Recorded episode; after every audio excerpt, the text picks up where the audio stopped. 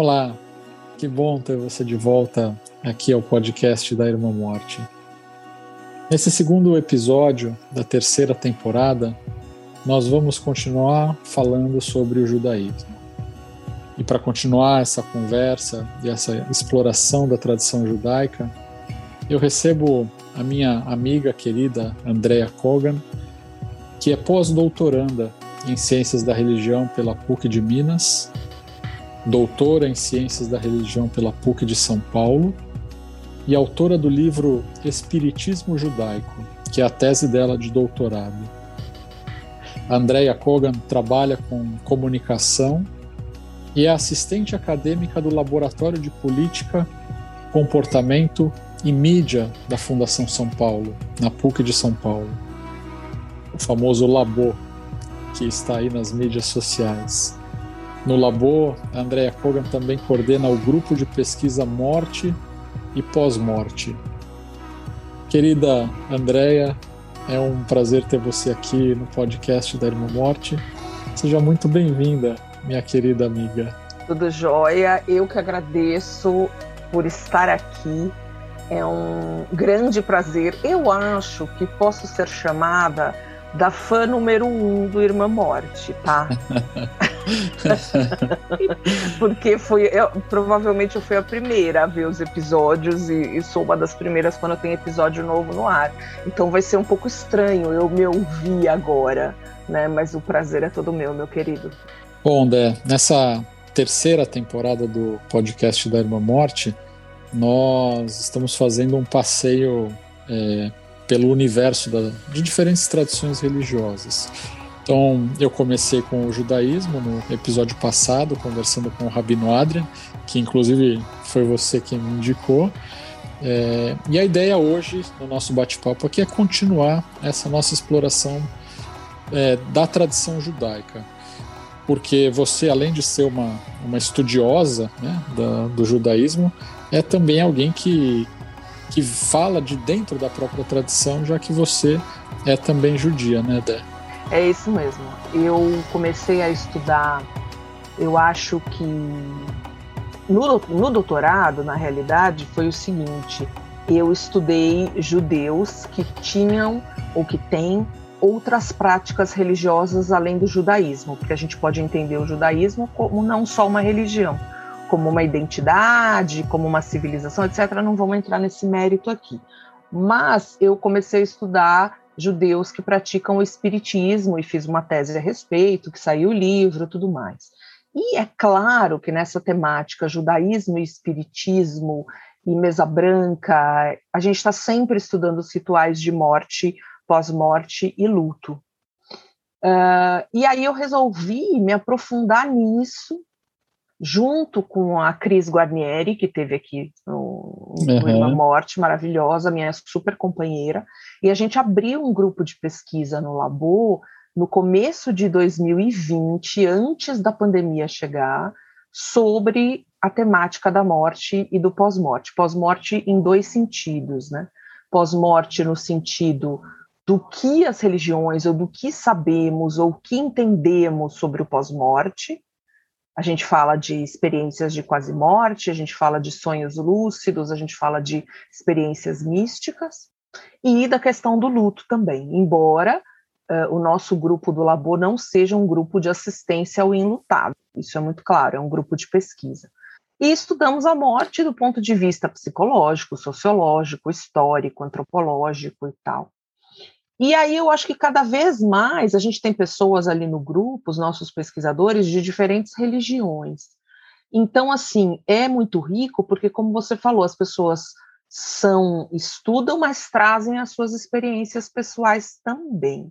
Uhum. E eu acho que isso fica muito, muito rico. E para mim, é, é, que nasci dentro do judaísmo, só estudei judaísmo durante praticamente toda a minha vida, é muito interessante fazer essa comparação com outras religiões, embora a maioria das pessoas que eu conheço ache muito estranho vários rituais do judaísmo, eu acho vários muito estranho rituais de outras tradições, mas assim, uhum. a vida acadêmica a gente leva tudo a sério e estuda tudo, né?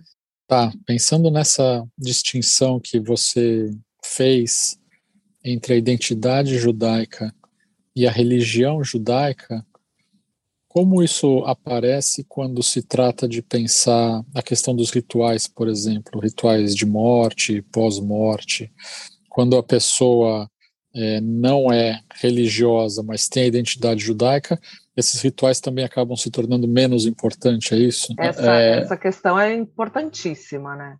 E eu acho que é um uhum. exemplo muito concreto que a gente pode dar. Eu acho que talvez nesses rituais, é claro, nesses rituais e nesses impactos, nesses momentos da vida, principalmente nascimento e morte, é que a gente vê uh, a importância do ritual ou a não importância do ritual, né? Então, por exemplo, uma família que segue as tradições judaicas, vamos dizer assim, uh, no momento da morte, eu acho que é muito claro para essa família como isso vai se proceder, como isso acontece. Então, no momento da morte, se liga, né? Quer dizer, tem uma toda a comunidade judaica tem o que a gente chama de associação cemitério israelita. Por quê? Porque os rituais são muito diferentes. Então, você não lida com prefeitura ou com várias coisas. Quem vai lidar vai ser a associação cemitério. Nossa, que maravilha isso, né, Andréia? É, é por quem eu rezo todos os dias da minha vida. Porque Sabe não ter essa... que lidar é, essa é uma das partes mais difíceis que eu ouço as pessoas falarem, justamente essa parte burocrática de lidar com prefeitura. Tem um serviço da comunidade judaica que faz isso, uma assistência isso. nesse sentido. É maravilhoso, né? É maravilhoso. Ele chama Hevra Kadisha, que ah. é como se fosse uh, uh, uh, os amigos né, que lidam com essa questão. Isso no judaísmo é um trabalho basicamente voluntário mas é claro que em grandes cidades, com grandes populações, e que você tem que lidar com, com cemitério e cuidar de cemitério, você tem que pagar. Né? E, uhum. e, e, enterrar uma pessoa é muito caro. Né? Enterrar, Sim. comprar túmulo, essas coisas são muito caras. Mas veja bem, uh, quando morre alguém e você tem a tradição judaica por trás e você quer seguir esses determinados rituais, eu acho isso muito fácil, porque você tem a associação e você tem todos os rituais ali que você, enfim, quer que seu ente querido seja enterrado de uma certa forma num cemitério judaico, que a gente chama de Campo Santo. Quem não tem o judaísmo, mas foi criado judaicamente, digamos assim, mas não segue uma religião judaica, pode fazer o que bem entender. Né? Quem sou tá. eu para julgar? É isso que a gente fala, né? Quem no judaísmo não tem papa, né? É. Roberto, não tem papa no judaísmo. Então você. Descentralizar. Então, quem é o outro? É, exatamente. Quem é o outro para decidir o que, que você vai fazer ou você vai fazer? Claro, se você pertence a uma comunidade com um rabino, etc, etc, porque você tem diferentes tipos de ortodoxia, desde a ultraliberal à ultra-ortodoxa, são dezenas, né? Mas se você frequenta uma comunidade com um determinado rabino que te aconselha em tudo, ele também vai te aconselhar nos rituais e vai te ajudar. Essa é uma das principais funções do rabino, do líder religioso, como você sabe, ajudar nesse, nesse, nesse período difícil, né? Mas Sim. se você não tem isso, eu tenho muitos conhecidos e, e, e, que foram enterrados e a família não dava muita bola, porque assim, a partir do momento que acabou o corpo, ele pode ser enterrado, ele pode ser cremado, ele pode ser enterrado num lugar que não seja judaico, e você, a partir dali, faz o que você quiser. Outros tem pessoas que já deixam, né, como a gente sabe, muito claramente o que fazer depois da morte também, né? Olha, eu quero ser cremado, eu quero que minhas cinzas sejam jogadas lá e tal. E o judeu, se ele não é praticante, se, se os rituais de morte dentro do judaísmo não são importantes ou relevantes para ele, ele pode fazer o que ele quiser, né? Tá, entendi. Agora, dentro do, do judaísmo, existem também distinções em relação às outras religiões, né, André? Existem Sim. rituais de morte e luto no judaísmo que diferem das outras religiões. Você pode abordar um pouquinho sobre essas distinções, o que é impactante claro. dentro do judaísmo, o que é importante? Eu vou te dizer, como a gente já conversou, mas eu acho que as pessoas às vezes não, não entendem esse impacto, Roberto, que é o seguinte: para mim, e eu acho que para muitas pessoas das religiões judaicas, e aí eu vou falar não como Andréia, acadêmica, doutora no assunto, isso não, mas eu vou falar como Andréia que vivenciou é, é, as experiências, no judaísmo não existe caixão aberto. na hora hum. do velório, tá? Uhum. Não te, nunca teve. Uh, isso em, é todas as, milenar, em todas as áreas do judaísmo. Todas as ortodoxias, exatamente. Tá.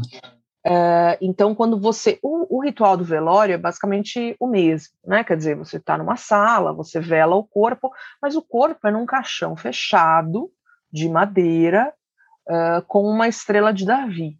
E tem vela e tal, não tem flor, não tem nada disso. Então, assim, para quem vive dentro do judaísmo, você uh, se referir, você ir a um, a um velório que tem caixão aberto, isso é uma é um, é um susto, Roberto, é um susto. Tá. É um susto. Eu posso contar várias vezes que eu tive, né? A, a, vida é assim, você não tem amigos só judeus, você tem, você eu frequento e graças a Deus tenho amigos de todas as religiões e infelizmente já fui em velório de várias religiões e já vi muitos caixões abertos, né? E isso é um impacto. Isso é um impacto para quem cresceu somente no judaísmo, né? Porque o judaísmo preserva a imagem da vida. Mesmo na, na, no momento do enterro, o rabino vai falar da importância da vida. O judaísmo uhum. não faz, se você procura nos livros, etc., sou eu que estudo, é claro, eu sei as fontes. Mas no judaísmo, a gente a, a, a, gran, o grande, a grande importância é dada na vida, não na morte.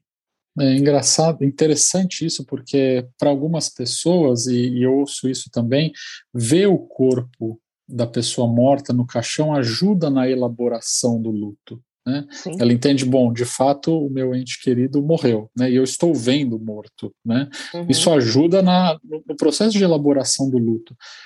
Ao passo que no judaísmo, pelo que você está falando, é não ver o corpo que ajuda na elaboração do exatamente, luto. Exatamente isso. Eu, é. uma das coisas que a gente discute no, no, no grupo, no grupo de pesquisa de morte e pós-mortes, é essa questão, né? de como é importante ter esse closure, né? Quer dizer, você ter esse encerramento e ver o corpo ali uh, uh, sem vida, supostamente, né? Claro e tal. Mas no judaísmo isso nunca existiu, nunca houve uma dúvida se, assim, nossa, mas é meu pai que está ali, é meu avô que está ali, quem é que está ali? Não. Uhum. Não, isso, isso, isso não existe. E você falou de rituais diferentes. Quando eu falei da, da sociedade cemitério, associação cemitério, existem os rituais de purificação do corpo, né? Tá. Você, não, você não tem uma roupa, o, o, o, judeu não é enterrado com uma roupa, você não precisa escolher roupa para ser enterrado. Existe uma limpeza, uma lavagem do corpo, que ele é envolto em, em, em, um pano branco. Uh, quem tem um pedaço de tecido que depois é inserido no caixão ou no, no, no ali na, na, terra onde a pessoa é enterrada, que é um pedaço de tecido que vem de Jerusalém. São várias questões ali que são importantes, né? Para onde uhum. vai a uhum. cabeça, a limpeza das unhas, a limpeza do corpo inteiro, retirada de todas as retirada de dentaduras, retirada de uma série de coisas para o corpo estar supostamente purificado.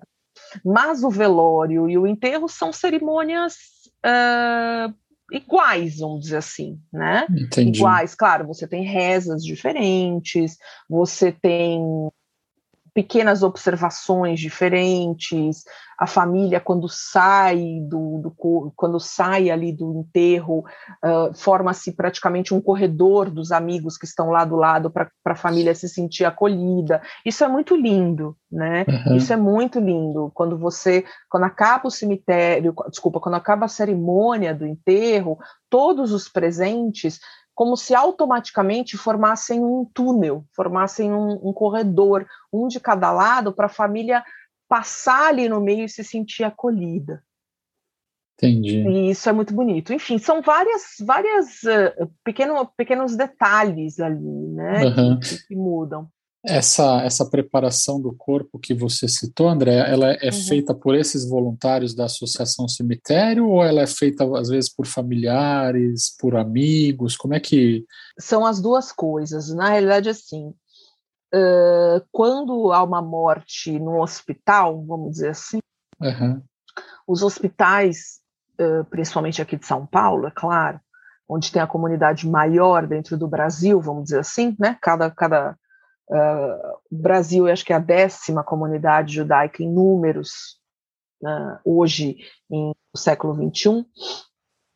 Tem uh, Estados Unidos, Israel, uh, Austrália, França, Canadá, etc. Mas nas grandes cidades, a gente tem é, no cemitério, nos cemitérios, desculpa, nos hospitais já o departamento, como você sabe, que cuida, as pessoas que cuidam da, das mortes e dos velórios e tal, elas já têm as conexões com uh, uh, os representantes religiosos de cada religião. Então, quando você entra e, e, quando você fala qual religião você é, se isso acontecer, as pessoas já sabem com quem lidar, muito bem. E dali aciona-se a prefeitura para ir para o cemitério judaico, aqui em São Paulo uh, são três, se não me engano, na Vila Mariana, que ele já ele é lotado, já está desativado, vamos dizer assim, só para quem comprou túmulo há muito tempo, e são dois muito grandes uh, no Butantã e no Embu, muito bem. E lá é re realizado esse ritual e você tem pessoas uhum. específicas, antigamente voluntários, hoje são funcionários, também são as duas coisas. São funcionários do cemitério que realizam isso, mas eu acredito, eu não posso te dar certeza, mas eu acredito se algum membro da família quiser acompanhar esse ritual de purificação de corpo e de lavagem, pode acompanhar sim, se não me engano. Homens com corpos de corpos de homem e mulheres com corpos de mulheres é, tem um rabino muito especial que eu recomendo que as pessoas, é, é, para quem tem curiosidade, e ele é um rabino nada ortodoxo, ele foi, ele, ele morreu há uns oito anos, se não me engano, ele chamava Rabino Zalman Schachter Shalom. O Rabino Zalman foi responsável pelo movimento de renovação do judaísmo uh, nos Estados Unidos, principalmente na década de 60 e de 70, com a contracultura e tudo mais. O Rabino Zalman, ele inseriu meditação dentro da, da sinagoga, ele traduziu uh, rezas em hebraico para o inglês, para as pessoas entenderem, ele fez parte de um diálogo interreligioso muito bacana, e o Rabino Zalman foi uma pessoa muito especial, eu acho que no final, uh, uh, nos últimos anos, ele vivia no Colorado, e o Rabino Zalman, dentre as práticas dele, ele fazia muitos rituais, ele chegou a vir para o Brasil fazer rituais, ele, ele fazia como se fosse uh, uh, três, quatro dias de rituais diferentes, de meditação e tal e tudo mais, né? Eu não cheguei a conhecer. Ele, durante, quando ele já tinha, ele faleceu, se não me engano, com 89, 88 anos, quando ele tinha uns 83, 84, ele se reuniu com uma jornalista e eles escreveram um livro juntos chamado The December Project, o projeto de dezembro, uhum. que era exatamente porque ele falava que ele já estava entrando no dezembro da vida dele, que era o final da vida dele. Uhum. E que eles discutem muitas questões relacionadas à vida e principalmente à morte. É um livro muito bacana, porque é a conversa de uma jornalista leiga com ele, Rabino, mas discutindo questões não só do judaísmo, mas questões de finitude, né, como a uhum. gente gosta de, de, de ler e de falar. E uma das questões que ele queria era o seguinte: eu sei que na minha religião, quando eu morrer, que vai ser em breve, porque eu já tenho oitenta e tantos anos, uh, os meus amigos da Sociedade Cemitério aqui em Colorado uh, vão me despir vão tirar o que eu não tenho de meu aqui do meu corpo, vão fazer um ritual com água, com XYZ, vão rezar as rezas, que são as rezas finais que se reza no judaísmo, mas eu não vou estar presente, eu não vou lembrar disso, né? Eu não vou estar presente para isso. E ele falou, eu, e ele chamou os amigos dele, e ele disse assim: Eu quero sentir como vai ser isso. Eu quero realmente sentir Olha. como é esse ritual de partida. E aí uhum. alguns amigos tão, tão diferentes, vamos dizer assim, como ele, falaram, então vamos. E eles marcaram um dia uh, eh, uh, eh, para fazer esses rituais com ele, para ele ser limpo, para ele ser, uh, entre aspas, purificado, para se rezar a última reza. e ele falou que ele teve uma experiência mística, né? Ele teve uma experiência do transcendente ali. Que incrível. muito linda, porque ele falou assim: eu quero sentir o que é isso. Uhum, porque uhum. eu não vou mais estar aqui, não vou poder contar para ninguém como é que vai ser isso, né? Então muito ele bonito. conta nisso. Eu nunca tinha ouvido falar disso e ele e ele era um, uma pessoa muito especial. Tem vários no YouTube tem várias uh, entrevistas e ele na sinagoga cantando, uh, enfim, ele era muito muito diferente, muito especial.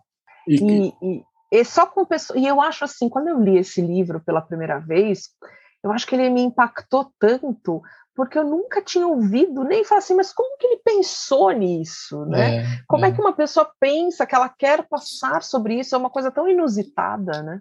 É, nós temos algumas conversas é, relativas ao final de vida com pacientes, familiares, em que eles colocam seus desejos: eu quero ser enterrado, eu quero ser cremado. Uhum. Às vezes eles estão aqui nos Estados Unidos, mas eles são de outros países, então eles falam: ah, eu quero, se possível, que o meu corpo seja levado para o meu país natal, ou pelo menos as minhas cinzas para serem enterradas do lado dos meus pais, enfim, uhum. fazem planos, né?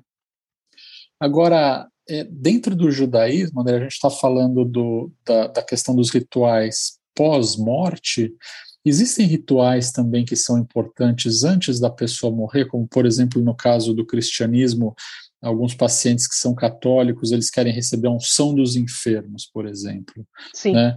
que seria ali que se convencionou chamar de extrema unção. Extrema unção. Né? Uhum às vezes eles querem encontrar um padre, um sacerdote para fazer uma confissão, é, para receber a última vez a comunhão.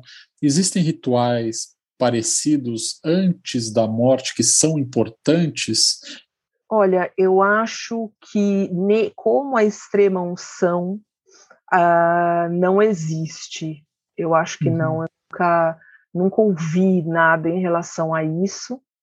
Mas é claro que as pessoas que têm essa noção de finitude, que sabem que estão partindo, ou enfim, o vocabulário que a gente quiser usar aqui, muitas delas querem conversar com seus respectivos rabinos, com Sim. seus respectivos líderes, e muitas delas falam que não querem conversar com absolutamente ninguém. Então não há uhum. uma, uma um ritual estabelecido em relação a isso. Eu acho que eu vejo isso como uma forma mais livre, talvez no meio mais ortodoxo, ultra-ortodoxo, talvez haja alguma coisa muito específica, mas não. inclusive, né, no judaísmo a gente é, é, fala de esperança na vida o tempo inteiro, quer dizer, esperança em diversas formas. Então, é, um outro rabino muito importante para a comunidade ortodoxa no século XX foi o rabino Menachem Mendel Schneerson, que é da comunidade Chabad ortodoxa, que é a mais comum, vamos dizer assim, em maior número no Brasil e no mundo, que ele falava que mesmo diante da morte iminente é proibido perder a esperança é proibido perder a esperança, ele falava isso. It is forbidden to give up hope, ele falava. É, é. E ele dizia que mesmo ali, nos últimos minutos, você tinha que acreditar que essa pessoa poderia ficar aqui, não iria morrer. Então, eu acho que esse pré ele é um pouco mais diferente, dependendo das ortodoxias e dependendo da cabeça de cada um, como a gente conversou no início, né? Se ela é uma uhum. pessoa secular, se ela não tem uh, uh, o judaísmo como religião e tal. Uma das coisas que se, meio que se percebe como consenso entre, entre os, os capelães aqui nos Estados Unidos, entre os nossos, né, entre uhum. os meus colegas, é que no final da vida pode haver um estresse, e esse estresse normalmente, por incrível que pareça, ele é maior entre os cristãos, como eu falei, isso é um consenso aqui pela nossa experiência empírica, pela nossa observação, uhum. há um estresse relacionado é, ao medo do pós-morte, Andréia, que seria a possibilidade de ir para o inferno, por exemplo. Dentro do judaísmo, existe algum estresse parecido de que a pessoa, após a morte, pode ficar longe de Deus ou pode ir para um lugar como o inferno, nessa, segundo essa concepção cristã, na qual ela vai estar distante de Deus e vai sofrer um tormento eterno? Existe alguma coisa desse, desse tipo, Andréia? Não, eu acho, e também uma coisa que vale eu ressaltar, eu deveria ter ressaltado isso no começo, mas nunca é tarde, No judaísmo não há consenso em relação a 99% das coisas. Então, aqui o que eu falo é das minhas leituras e das minhas questões, né? Quando aquela velha piada de dois judeus, três opiniões, ela não é piada, ela é realidade, tá? Mas, enfim, uh, vamos lá. Primeiro que no judaísmo, como a gente discute, a ênfase é na vida, né? Tá. Uh, nos últimos dias, aliás, na última entrevista que o Heschel, meu rabino, meu Maravilhoso. meu, sei lá, meu líder, uh, Rabino Abrão Yoshua Heschel, ícone do judaísmo do século XX, amigo de Martin Luther King, exemplo, falecido em 1972, uh, na última entrevista que ele deu para um canal de televisão americano, o entrevistador perguntou assim para ele, Rabbi Heschel, uh, e ele, era, e ele não era rabino, tá? A gente fala Rabbi, mas ele não era rabino, mas a gente se referia a ele como rabino. Uh, existe vida após a morte no judaísmo? O que, que o senhor espera? E ele dá a melhor resposta. Ele fala assim: olha, existe, mas o que Deus vai fazer comigo depois que eu morrer, o problema é dele, não é meu. Eu amo essa frase do Heschel. Não vou me preocupar com isso. Eu não vou me preocupar com isso, porque eu, tô, eu tenho que preocupar com agora. Então, no judaísmo, eu acho que essa frase do Heschel, essa resposta que ele deu para o entrevistador, é muito interessante, porque não existe durante a, a educação judaica essa questão cristã de céu e inferno. Não existe isso. Né? Uh, existem referências a, ao que a gente chama de Sheol, né? Uhum. No, no, no, sim, existem pouquíssimas referências a isso, mas não é algo que se prega, não é algo que é discutido dentro do judaísmo. O que você fala Uh, então, por exemplo, eu acho que nesses momentos finais, se existe, se existe algum tipo de embate íntimo, de uma preocupação íntima, uh, ela não é o mais importante ali. O importante é a ênfase. Será que eu vivi uma vida digna? Será que, enfim, né? Vamos vamos pensar nessas questões uh, de agora, não do depois.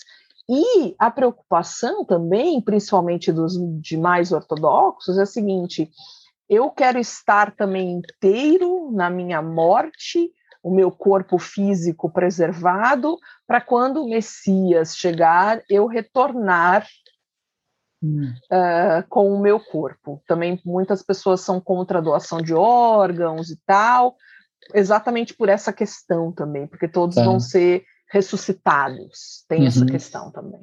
Né? Tá. É, Deixa eu voltar um pouquinho numa fala anterior sua, André, uhum. em que você comentou sobre aquela presença da família é, no velório, que as pessoas fazem um corredor, né, para que para a pessoa falecida passar. É, me parece que dentro do judaísmo, nós também já conversamos sobre isso, existe um papel muito importante que é exercido pela comunidade. Né? Exatamente. Embora o luto seja uma experiência muito solitária mesmo às vezes, mas ele é vivido na comunidade, né, André? Uhum. Existe dentro do judaísmo uma, uma força comunitária que é muito importante para aquelas pessoas que estão enlutadas. É assim mesmo? É assim mesmo. Eu, se você estava falando. Fala um pouquinho desse papel para gente. Você estava falando e a frase que veio para mim na minha cabeça é assim: para mim pessoalmente, e para muitas das pessoas não existe luto, o luto imediato, né? Quer dizer, as primeiras semanas, vamos dizer assim, pós a morte do seu ente querido, sem comunidade, sem amigos e sem família. Não existe isso.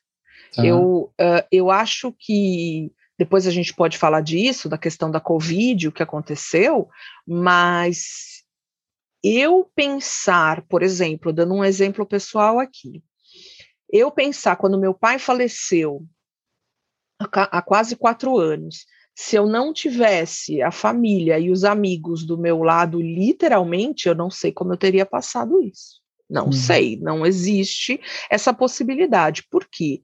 Porque no judaísmo, é, é, assim que a pessoa morre, é feito, existe um ritual de sete dias chamado Shiva, que é o ritual de sentar-se. O que, que quer dizer isso?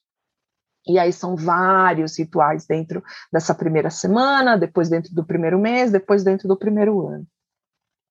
Nessa primeira semana, a família supostamente tem que ficar dentro da casa, onde será rezada a, a, a reza do amanhecer e do anoitecer, com dez pessoas, dez homens ali sempre, a família não cozinha, sempre as pessoas vão trazer comida para alimentar todos, esse é um sinal, uhum. esse é muito forte, né? Quer dizer, você não faz nenhum tipo de exercício, você não se preocupa com nada, né?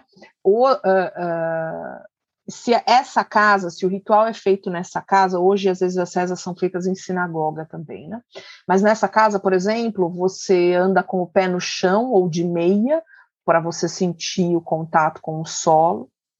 Ao sentar, você tira todas as almofadas, você tem que sentar no chão, você tem que sentar num ambiente duro para você sentir que você não está no seu conforto, você está ali uma semana mexendo com e sofrendo por aquele por aquela pessoa que partiu, né? Sim. E uh, você, todos os espelhos são cobertos, você não vê televisão, os espelhos são cobertos, e aí são várias explicações para os espelhos. Né? A primeira explicação é que você, todo dia, quando vai escovar o dente, quando vai se ver no espelho, você está uh, tratando da sua vaidade. Né? Tá. Tratando de se, se olhando. Mas durante aquela semana, você precisa esquecer da sua vaidade. Você tem que se concentrar naquele parente seu que faleceu. Sim. E a segunda questão, que também já ouvi em vários itens, é que a alma, isso é, é, é, o que a gente acredita, é que a alma do falecido está lá. Ela está lá naquela semana, com você. E uhum. ela não vai mais se ver no espelho. Então, os espelhos são cobertos também para ela se sentir confortável ali onde ela está. Que né? coisa incrível. É incrível. E aí, são várias explicações dos espelhos, por isso que, que, eu já que eu dei duas aqui. E aí, nessa semana, as pessoas estão acostumadas, os enlutados, a receberem as famílias, os amigos, 24 horas praticamente, só saindo na hora de dormir. Então, de manhã cedo, no amanhecer, já tem gente ali, a porta fica aberta para se receber as pessoas, sempre tem café, sempre tem comida, sempre tem um monte de coisa, e hum. fica com visita, vamos digamos assim, até a, o final da reza da noite. Né? Hum. Uh, para quem faz essas rezas, não faz mais em casa, muita gente faz nas sinagogas, mas vale mais ou menos a mesma coisa. As pessoas vão à sinagoga junto com seus amigos, junto com seus familiares. Uhum. Mesmo que você, eh, que não seja eu que perdi um enlutado, é uma mitzvah, é uma ação, é um mandamento eu ir uh, visitar a família do enlutado. É uma obrigação minha. Quer dizer, não uhum. existe, Roberto, o que é muito interessante é que, por exemplo, vai eu, Andréia, com uh, uh, se falece, vamos dizer assim, amanhã, o pai de uma amiga minha, a mãe de uma amiga minha, o avô, sei lá, não importa. Não existe eu pensar, não vou encontrar com ela. Não existe uhum. isso. É, é, é, óbvio que eu vou encontrar, é óbvio que eu vou fazer uma visita. Uhum. Então, uh, é muito comum quando tem um falecimento de um amigo, os outros amigos falam assim: quando que você vai no Chive, quando você vai na Shivá, quando que você vai no, no, na sinagoga? Quer dizer, isso é uma prática como se fosse posta, não há questionamento de você não ir. Que bonito né? isso, né, André? É, é tão importante, é tão importante essa força, né, que o enlutado recebe da comunidade, dos amigos, da família. Isso é maravilhoso. E ao final, eu acho que tem a parte mais bacana, ao final dos sete dias, você, a expressão que a gente usa é levantar do Chile, quer dizer, levantar do luto. Assim. E aí é oferecido como se fosse um café da manhã, uma mini festa, com hum. bebida, para você fazer um lehaim, quer dizer, para você é, brindar a todos com a vida, que agora a pessoa vai estar descansando e agora você tem que retomar os seus afazeres. E todos brindam ali. E ali há uma você você sai da sinagoga, e você alguém te levanta do luto, quer dizer, um parente próximo, alguém te levanta realmente, alguém pega na sua mão e te literalmente. Cadeira, literalmente, te levanta da cadeira e você dá uma volta no quarteirão. O que, que quer dizer essa volta no quarteirão? É como se você estivesse dizendo para o seu ente querido que faleceu: já ficamos uma semana aqui. Você recebeu todo o amor, você recebeu todo o carinho, agora você pode ir em paz. E aí essa uhum. volta no quarteirão acontece.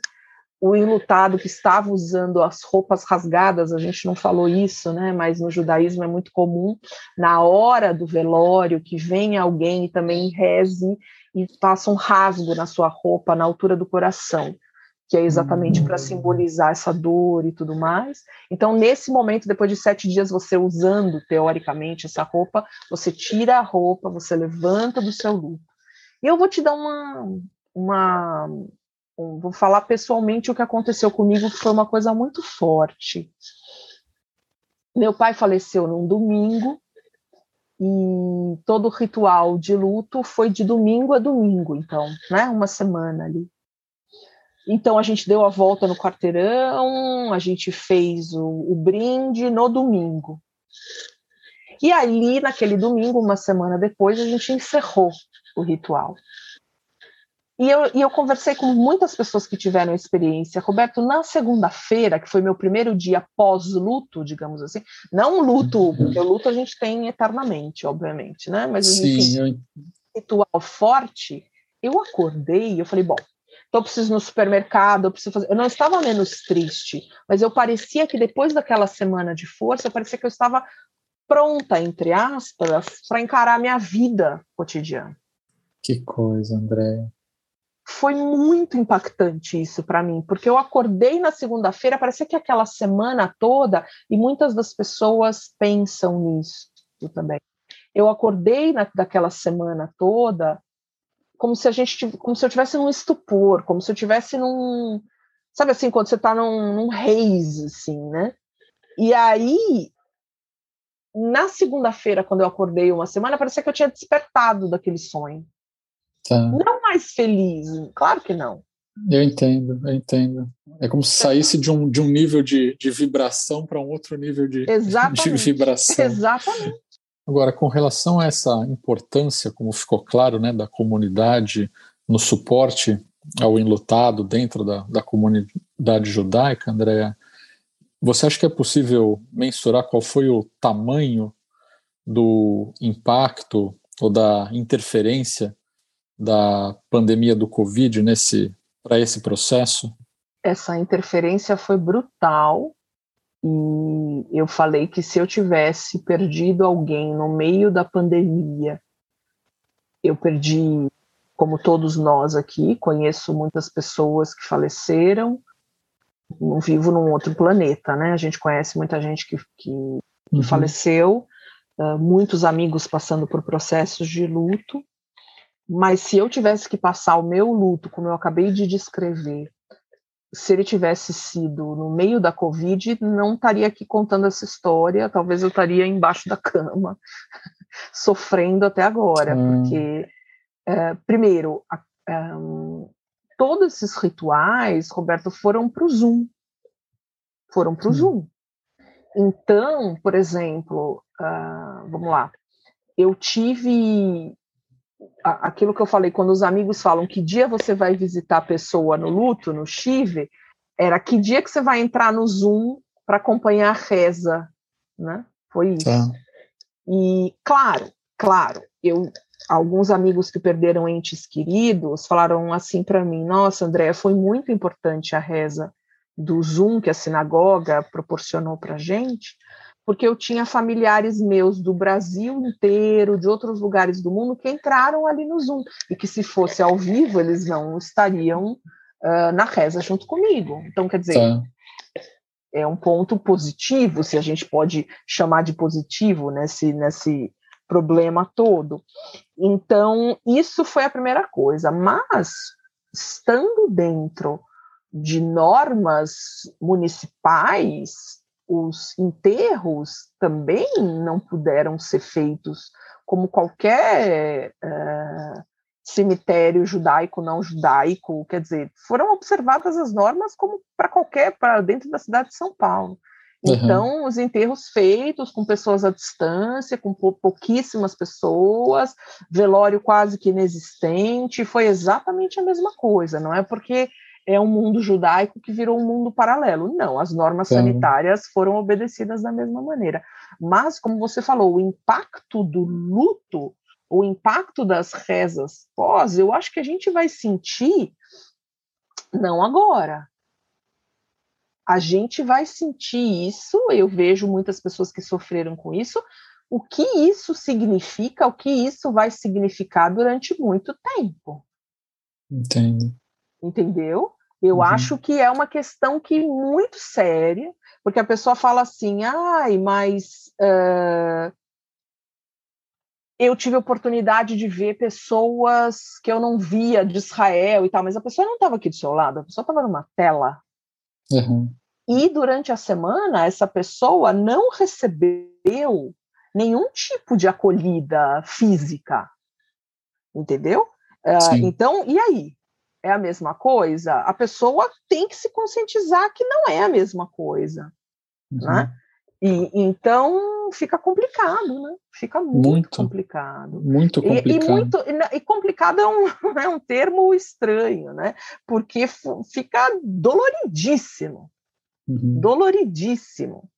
É, eu, eu, claro, mas teve uma questão muito interessante que eu estava conversando com um rabino, amigo meu, que ele falava assim para mim, Andréia, o número de famílias enlutadas que se aproximaram do judaísmo durante esse período da pandemia foi enorme. Hum. Porque se sentiram muito desprotegidas e, de repente, precisaram fisicamente até a sinagoga. Né? Uhum, uhum. Elas receberam a sinagoga pelo Zoom dentro da casa delas. Tá. Então, muitas famílias se aproximaram da religião de uma certa maneira.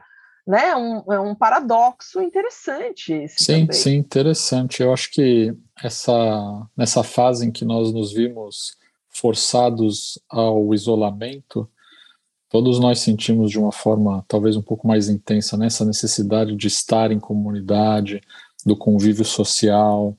E essa é uma das características principais das religiões, né, Dé? Que é reunir as pessoas em comunidade, né? Talvez a gente possa até ver aí um movimento no sentido de fortalecer ainda mais, né? Essa, esse aspecto é, da religiosidade das pessoas, que é essa busca comunitária que as religiões favorecem. Exatamente. A gente viu, uh, não só falando de morte, mas falando de vida, no, no ano passado e nesse ano, as comemorações do Ano Novo e do Dia do Perdão que são as datas mais importantes, vamos dizer assim, dentro do calendário de festividades, dentro do calendário judaico, as sinagogas fizeram transmissões online e tiveram é, muitas pessoas compareceram. E não foi só uma sinagoga, né? Foram várias que fizeram transmissões. Então você poderia entrar no YouTube de qualquer de qualquer do mundo uhum. uh, para você acompanhar aquelas rezas.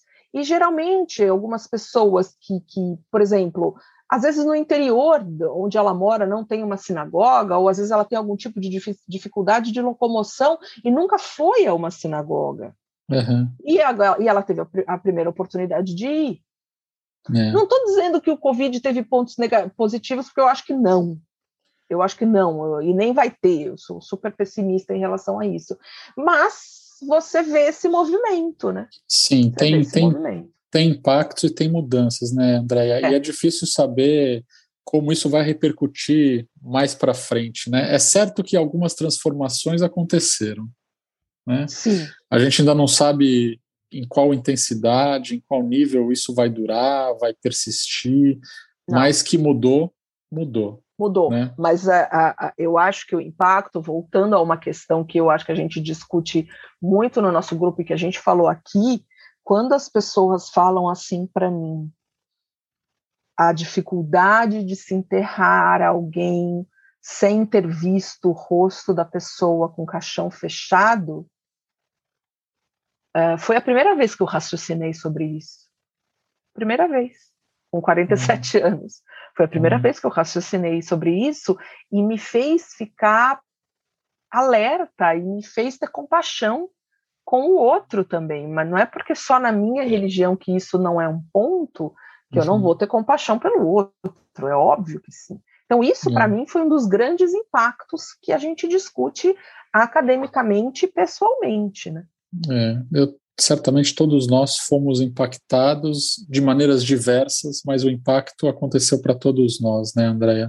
Uhum. Uh, pelo que você fala dentro do judaísmo, essa questão comunitária, né, a, a, a, impossibilidade de fazer todos esses rituais, de ter essa presença da família, dos amigos, que foi o mais impactante, né, pelo foi. que você está dizendo. Uhum. Foi. Eu lembro no meio do luto, no meio, eu estava eu e minha mãe em casa, uh, no luto do meu pai, e eu não vou te dizer assim que nós seguimos 100%, porque assim, o que, é seguir 100% dos rituais, né? Não tomar banho uma semana, não é bem assim a coisa, né? Mas estávamos só eu e minha mãe em casa, meus irmãos não estavam naquele momento, uh, e aí minha mãe falou, é engraçado, como é que a gente estaria vivendo esse período sem os nossos amigos? Eu falei, não estaria, não sei, eu não consigo imaginar.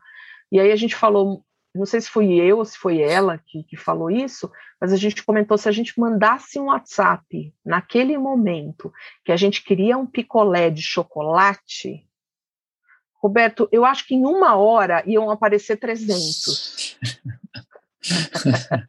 que bonito, né? É, é, é, é, quer dizer, essa dimensão, não só porque meu pai, obviamente, foi uma pessoa muito querida, com muitos amigos e tudo mais, mas essa é a dimensão da preocupação que as pessoas têm em relação àquele que está vivenciando aquela semana.